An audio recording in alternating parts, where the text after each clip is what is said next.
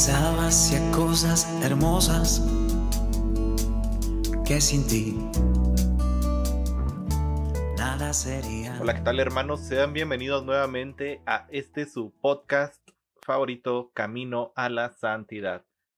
Bueno, pues estamos a punto de terminar nuestra preparación de cuaresma y estamos ya a mm, unos cuantos días, 10 días aproximadamente, de llegar a nuestra gran celebración del año, nuestra Semana Santa. Y bueno, hoy hablaremos de dos temas importantes. El primero de ellos, Jesús fue sepultado y el segundo, Jesús descendió a los infiernos. Y bueno, pues eh, para comenzar me gustaría hablar un poco acerca del sepulcro del Jesús, de, eh, bueno, pues su y su muerte como tal. Eh, Jesús, al ser verdadero hombre, bueno, pues todos sabemos que conoció realmente el estado de la muerte. Es decir, que conoció realmente el estado de separación entre su cuerpo y su alma eh, esto es algo muy importante y fundamental en nuestra fe, pues no podríamos decir eh, que nuestra fe em, es lo que creemos sin decir que Jesús murió por nosotros. Como dice San Pablo en una de sus encíclicas, eh, vana sería nuestra fe si Jesús no hubiera muerto y resucitado por nosotros. Sería completamente vano el creer eh, nosotros, eh, nuestras creencias, creer que Él nos salvó sin antes haber muerto. Y bueno, em, también podemos ver que gracias a la muerte de Jesús, Él puede decir eh, una vez que resucita, yo estuve muerto, pero ahora vivo por los siglos de los siglos. Es este gran hombre, este gran santo de Dios, el Hijo de Dios, que muere realmente por nosotros y que bueno, resucita para vivir en esta vida en plenitud, en esta vida perfecta ya.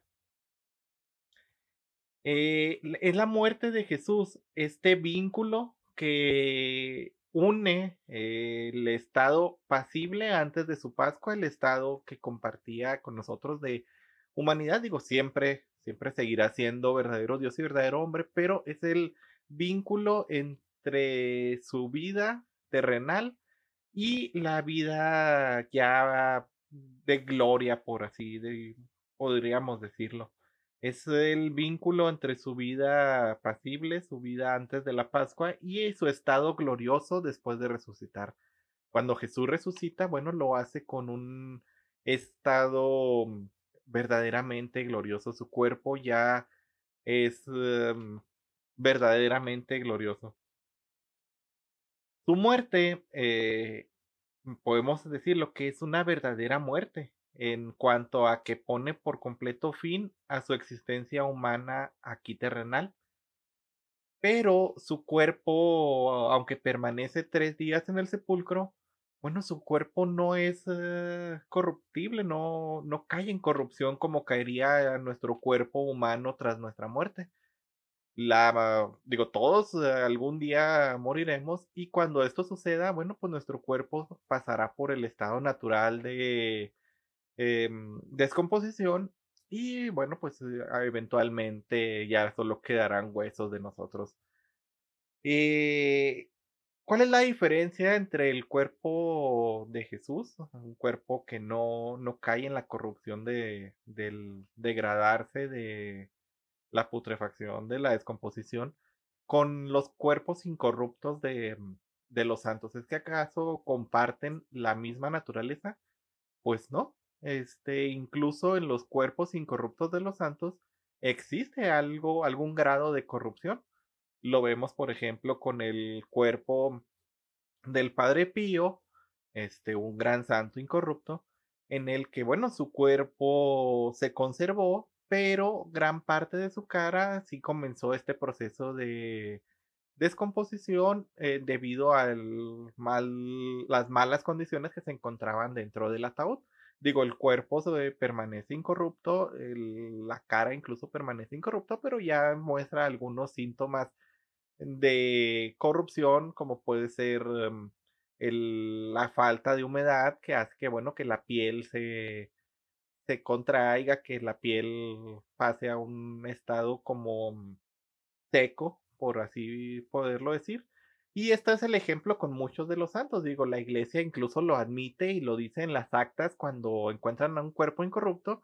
Eh, lo estudian médicos y aquí en el este documento que se presenta a los medios y el documento oficial en el que se, se da a conocer el estado de incorruptibilidad de tal santo, eh, la iglesia es muy, este, ¿cómo podemos decir? Es muy sincera en estos aspectos porque dice, bueno, pues encontramos al cuerpo incorrupto, pero una mano ya, ya estaba en proceso de descomposición, o encontramos el cuerpo bien, pero el corazón ya estaba descompuesto, etcétera, etcétera.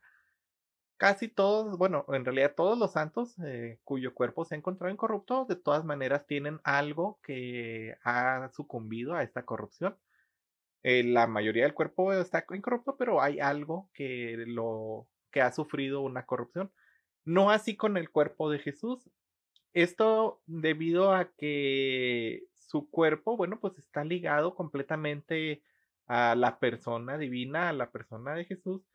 Y bueno, pues eh, él, al ser verdadero Dios, eh, no puede este, sucumbir ante la corrupción de la muerte.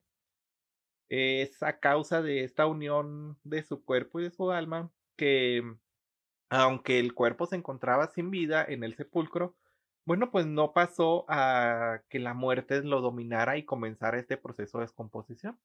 Es por eso que durante el tercer día este, vemos, por ejemplo, con la muerte de Lázaro, eh, Jesús viene eh, después de algunos días y le dice, abran la tumba y le dice su hermana Marta, no, maestro, no podemos abrir la tumba. Ya han pasado tres días, ya huele mal. ¿Por qué? Porque ya empezó este proceso de corrupción. No así con el cuerpo de Jesús, por esta unión que conserva con el alma divina. Eh, bueno, ¿qué significa la muerte para nosotros como cristianos, como católicos? Eh, la muerte se ve representada en el bautismo en el bautismo, en donde el significado de esta bajada eh, al sepulcro, en donde morimos nosotros al pecado y renacemos a una vida de gracia. En la antigüedad, este, el bautismo, bueno, se realizaba en como pequeñas piscinas, las pilas bautismales, que eran realmente una especie de piscina. Eh, como bien sabemos, bueno, en tiempos de los primeros cristianos, la gran mayoría de los que eh, se bautizaban, pues ya eran adultos, ya eran personas grandes. Y es gracias a, esto que ellos descendían a esta especie de piscina. Pueden buscar ahí en internet las antiguas pilas bautismales. Y bueno, entraban por un lado, generalmente el lado más cercano a la puerta de la iglesia, ya que las pilas bautismales se encontraban al principio de las iglesias descendían, este, se liberaban acá antes de entrar de su ropa, como quedaban completamente desnudos, entraban a la pila bautismal, se sumergían eh, a las aguas, este, morían de esta manera al pecado, y bueno, este, ya cuando regresaban, salían por el otro lado donde eran revestidos del color blanco y eran recibidos por toda la comunidad ya habían esta idea del símbolo que, bueno, significaba esa muerte, esa renuncia al pecado, y con ello su adhesión a esta nueva alianza en la que, bueno, pues son partícipes ya de este nuevo pueblo de Dios, en el que, bueno, pues ya se encuentran dentro de los elegidos eh, y han dejado todo atrás de este pecado para unirse nuevamente en plenitud con Jesús en su muerte a una vida eterna. Ahora bien, bueno, pasemos a, a este tema que es descendió a los infiernos. Muchas veces nos hace ruido esta parte de decir, ¿cómo que descendió a los infiernos? ¿Qué, qué era los infiernos? ¿A qué se hace referencia con los infiernos? Nosotros tenemos en nuestra mente el concepto de que el infierno, bueno, pues es un lugar bajo tierra lleno de fuego, lleno de muchas llamas, tormentos y demás. Pero, ¿cómo lo maneja la, la iglesia? ¿Cómo era este infierno, este lugar al que bajó Dios? Al que bajó Jesús. Eh, bueno, él, como hemos visto, conoció realmente la muerte de todos los hombres y incluso llega a reunirse con ellos en la morada de los muertos. En la escritura se llama a la morada de los muertos, al lugar donde van los muertos, como infierno, Sheol, el Hades. Incluso lo vemos en algunas parábolas que se le llama el seno de Abraham. Este es el lugar, pues, al que desciende Jesús después de la muerte. Aquí me gustaría hacer una pequeña mm, aportación de cómo lo han conceptualizado las personas a lo largo de los tiempos. Eh, un ejemplo de esto, mm, un poco vano, es, por ejemplo, mm, la visión de Dante. Dante, cuando escribe su Divina Comedia, él presenta a este primer círculo del infierno como el seno de Abraham, donde se encuentran las almas de los justos. Claro, este, mm, esta es una novela, es un algo que escribió Dante a cómo se imaginaba él el infierno, que incluso algo muy gracioso es que a los enemigos que él tenía en ese tiempo, a las personas que no se llevaban bien con él, bueno, él las pone en el infierno y a sus mejores amigos y a sus conocidos los pone en el cielo. Este, pero bueno, esto es lo que vemos eh, y lo que nos dice eh, Jesús cuando habla, por ejemplo, de la parábola de Lázaro y, y el rico. Él habla de cómo es este lugar en donde buenos y malos se encontraban. Ahí se encontraban todas las almas de los hombres que habían sido privados de tener la visión de Dios. Se encontraban a la espera del Redentor. Es decir, ahí se iban todas las almas, buenas o malas, como les digo, de, de la parábola y como era en aquel entonces, de todos los hombres. Porque, ya lo hemos visto, el pecado en el mundo vino a traer la muerte y la muerte es ese apartamiento del ser humano, del alma, por completo de nuestro Creador. Los ángeles cuando fallan y deciden darle la espalda a Dios, bueno, ellos bajan hasta lo más hondo de los infiernos y se privan por completo de esa comunión que tenían plena con Dios, de estar ante su presencia. Y era lo mismo que sucedía eh, gracias a la muerte del pecado. Al ser el hombre desobediente a Dios y dar la espalda, ya no podía volver a tener esta comunión. En el paraíso, en el Edén, bueno, pues tenía esta comunión plena con Dios en la que Dios bajaba todos los días y convivía con Adán y Eva. Pero al morir, al ser partícipes del pecado y rechazar esta comunión con Dios, ya todas las almas que morían no podían estar en esa comunión con Dios, no podían estar al lado de Él, verlo frente a frente, como dice el canto, cara a cara. Y, y bueno, se encontraban en esta parte del infierno, en esta zona, junto con las almas de todas las personas que habían optado realmente por apartarse de Dios, todas las almas injustas, todas las almas realmente pecadoras y, realmente malas. Pero se encontraban aquí a la espera del Redentor, a la espera de que se cumpliera esta promesa que había hecho Dios a Eva de que viniera alguien de su misma descendencia a liberarlos del precio del pecado, a liberarlos de esta culpa y regresarlos a esa comunión con Dios. Eh, y bueno, pues es aquí donde se encontraban todos los justos que habían muerto desde la antigüedad. Ahí se encontraba Adán y Eva, ahí se encontraba Abraham, eh, Isaac, Jacob, Elías, los profetas, todas las personas justas que habían muerto antes de Jesús.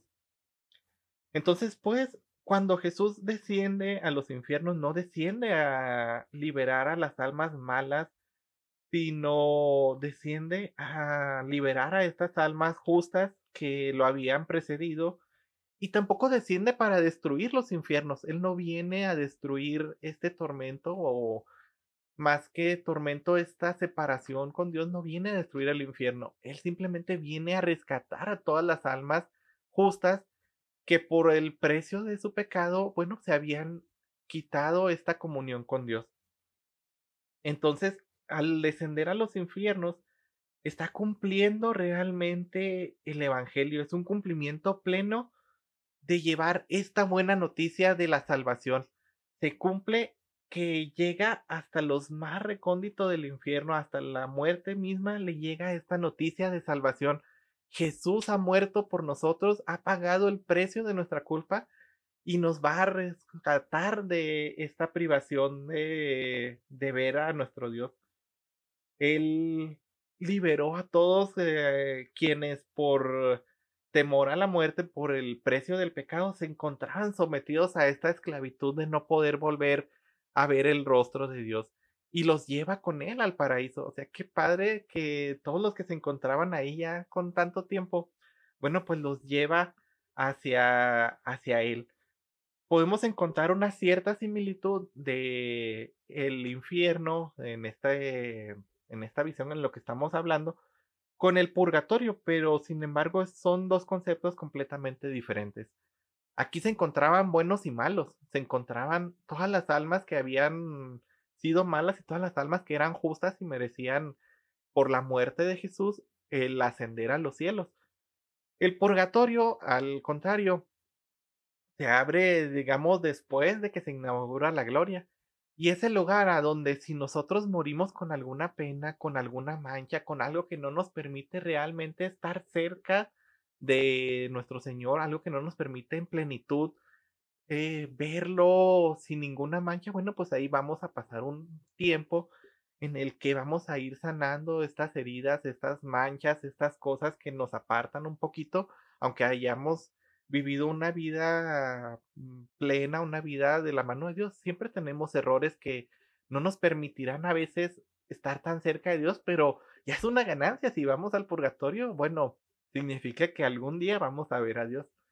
Ya sea en el final de los tiempos o ya sea en poco tiempo, pero vamos a verlo. Es por eso la importancia de que nosotros oremos por las almas del purgatorio para que pronto puedan ver a Dios. Termino con esta leyendo esta pequeña homilía, espero no me lleve mucho tiempo. Una homilía antigua que habla sobre el descenso del Señor a los infiernos y dice, ¿Qué es lo que sucede hoy? Un gran silencio envuelve la tierra, un gran silencio porque el rey duerme. La tierra temió sobrecogida, porque Dios se durmió en la carne y ha despertado a los que dormían desde antiguo. Dios en la carne ha muerto y el abismo ha despertado. Va a buscar a nuestro primer Padre como si fuera la oveja perdida. Quiere absolutamente visitar a los que viven en tinieblas y en sombra de muerte. Él, que es al mismo tiempo Hijo de Dios, Hijo de Eva, va a librar de su pasión y de sus dolores a Adán y a Eva. El Señor, teniendo en sus manos las armas vencedoras de la cruz, se acerca a ellos. Al verlo, nuestro primer padre Adán, asombrado por tan gran acontecimiento, exclama y dice a todos, mi Señor esté con todos. Y Cristo respondiendo dice a Adán, y con tu espíritu. Y tomándolo por la mano le añade, despierta tú que duermes, levántate de entre los muertos y Cristo será tu luz. Yo soy tu Dios, porque por ti y por todos los que han de nacer de ti, me he hecho tu Hijo. Y ahora te digo, tengo el poder de anunciar a los que están encadenados Salid, y a los que se encuentran en las tinieblas, iluminaos, y a los que dormís, levantaos. A ti te mando, despierta tú que duermes, pues no te creé para que permanezcas cautivo en el abismo. Levántate de entre los muertos, pues yo soy la vida de los muertos. Levántate, obra de mis manos, levántate imagen mía, creado a mi semejanza, levántate, Salgamos de aquí porque tú en mí y yo en ti formamos una sola e indivisible persona. Por ti, yo, tu Dios, me he hecho tu hijo. Por ti, tu Señor, he revestido tu condición servil. Por ti, yo que estoy sobre los cielos, he venido a la tierra y he bajado al abismo. Por ti me he hecho hombre, semejante a un inválido que tiene su cama entre los muertos. Por ti que fuiste expulsado del huerto, he sido entregado a los judíos en el huerto, y en el huerto he sido crucificado. Contempla los salivazos de mi cara que he soportado para devolver tu primer aliento de vida. Contempla los golpes de mis mejillas que he soportado para reformar de acuerdo con mi imagen tu imagen deformada. Contempla los azotes en mi espalda que he aceptado para aliviarte del peso de los pecados que habían sido cargados sobre tu espalda. Contempla los clavos que me han sujetado fuertemente al madero. Por ti los he aceptado que maliciosamente extendiste una mano al árbol. Dormí en la cruz y la lanza atravesó mi costado por ti. Que en el paraíso dormiste y de tu costado diste origen a Eva. Mi costado ha curado el dolor del costado. Mi sueño te saca del sueño del abismo. Mi lanza eliminó aquella espada que te amenazaba en el paraíso. Levántate, salgamos de aquí. El enemigo te sacó del paraíso.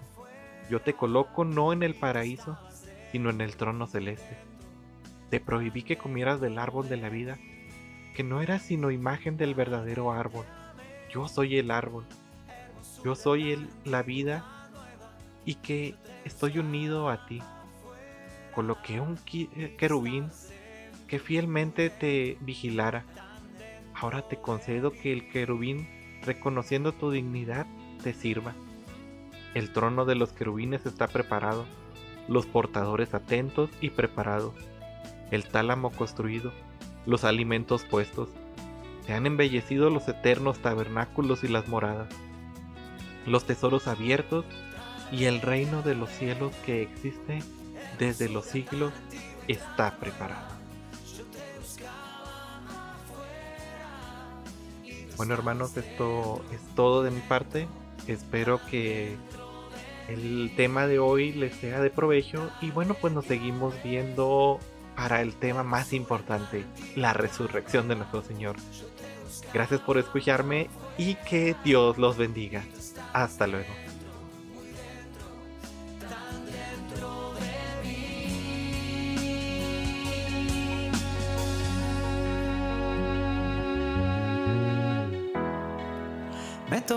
Y abracé tu paz. y suspiro por ti.